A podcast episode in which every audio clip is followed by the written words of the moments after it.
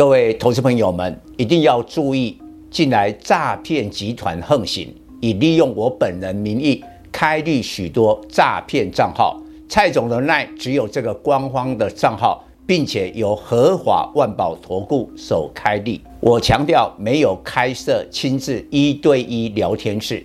没有技术班教学，没有互委托下单，没有港股、美股及任何衍生性金融商品交易。近年来也没有出书准备。只要看到任何利用蔡总肖像开立的粉丝团，要求做出上述的行为，就是诈骗集团。粉丝们看到一定要帮我们检举，共同抵制。感谢大家。各位投资朋友，大家好，我是陈章。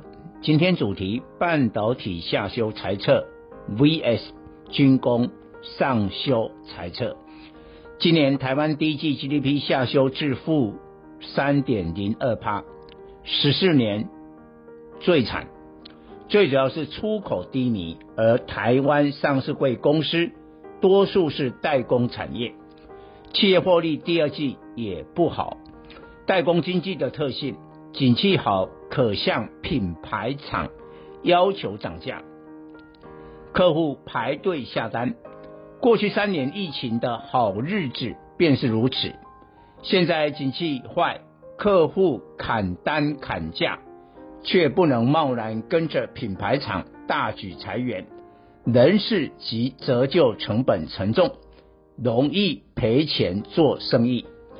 上市柜公司第一季财报急冻，针对第二季财测展望保守，因此研判台股五月十五日截止公告第一季财报前落入整理。不过低档有限，有三个理由：第一，身为台湾供应链先行指标的美股道琼、标普、纳斯达克三大指数本波公布企业财报。都没有失守季线，而台股跌破季线是受台积电二三三零的弱势影响。扣除台积电因素，实际台股没有失守季线。第二，联总会五月三日渴望升息一码，但将是最后一次升息，未来维持一段不升息也不降息的观望期。如果没有发生明显经济衰退，美股及台股可以适度再调高估值。第三，台湾经济成长率负值通常不会维持太长时间，下半年因去年同期基期较低，可望恢复正成长。股市提前反应，将在第二季后半期开始反攻。然而，台股在未来反攻前，必须消化第一季财报及第二季财测的利空。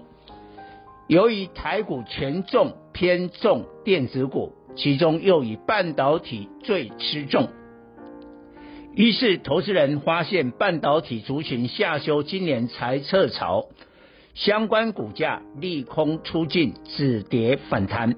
这个时刻。才是台股结束整理，继台积电下修今年营收成长，另以晶圆代工龙头联电二三零三跟进，下修今年晶圆代工营收衰退至七至九趴，估计联电今年 EPS 四点六元，较去年七点零九元大幅衰退三十五趴，但五十元以下在大跌的空间不大。因为有配息三点六元的高值率七趴护身符，联电的行情需要静待股东会召开后的除夕行情。封测大厂日月光投控三七一一也下修今年营收至衰退七至十三趴，预估今年 EPS 八点八元，较去年十四点五三元衰退近四成。现在一百元的本利比十一倍，没有太便宜，是靠配息八点八元的近九趴殖利率支撑价位。IC 设计龙头的莲花科二十五是第一季 EPS 十点六四元，创九季新低。终端市场需求能见度有限，破天荒不提供全年展望，仅表示下半年有所改善，并表示不与高通在手机晶片价格竞争，重心转向汽车及 AI 晶片。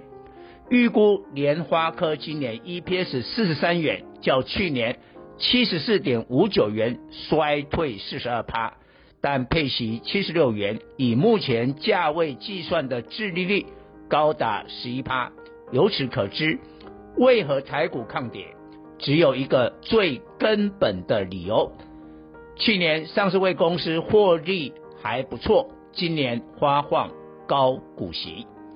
半导体龙头有高值利率护身符，但不代表其他股票可以放心买。以 IC 设计来说，利基四九六八、金豪科三零零六、安格六六八四、晶心科六五三三，第一季亏损。晶心科连续两季亏损，但目前价位四百余元，以今年预估 EPS 四元的本益比逾一百倍，还要冷静。考虑估值的合理性，对比半导体下修财测，军工股却上修财测，未来要观察军工股何时利多出尽。因此，军工股四月鸡犬升天后，五月将预计第一季财报及是否上修全年财测，分出强弱走势。估值能低估股还有表现空间，龙钢五零零九第一季 EPS 一点二元，较去年同期零点七七元，成长五十六趴。第一季通常是该公司获利最低的一季，所以第二季之后季季在成长。今年 EPS 上看五元，目前价位不到六十元的本益比十二倍。仍是低估值股票。丰达科三零零四第一季 EPS 一点二七元，较去年同期由亏转盈，毛利率由去年同期十七趴跳升至二十七趴，创二零二零年第一季以来最高。这家航太零组件公司今年 EPS 上修至六元，本益比十七倍，并不高。不过市场对这档冷门股不太注意。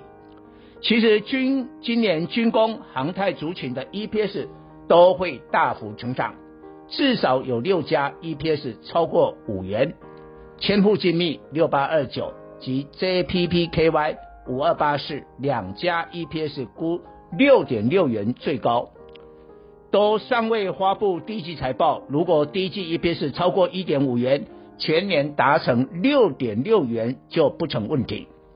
祝融四五七二今年 EPS 估六元，前讯五二二二，长隆航太二六四五，龙钢等预估五元。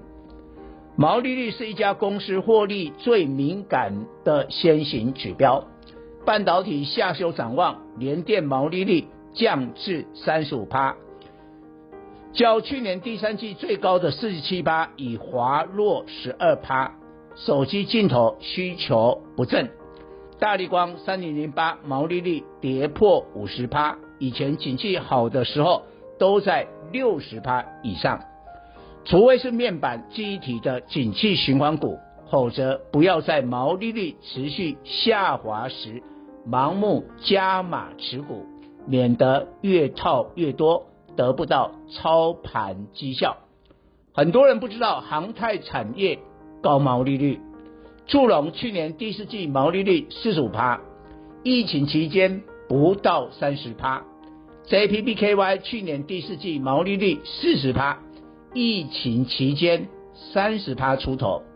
祝融 JPP 都接获空中巴士订单，由此可知，全球疫情解封，航太需求上升，又搭上军工题材。才造就这些股票这波大行情。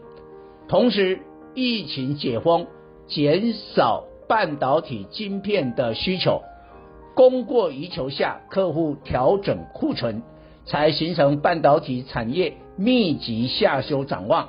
一来一往，使台股的资金出现板块的移动。以上报告。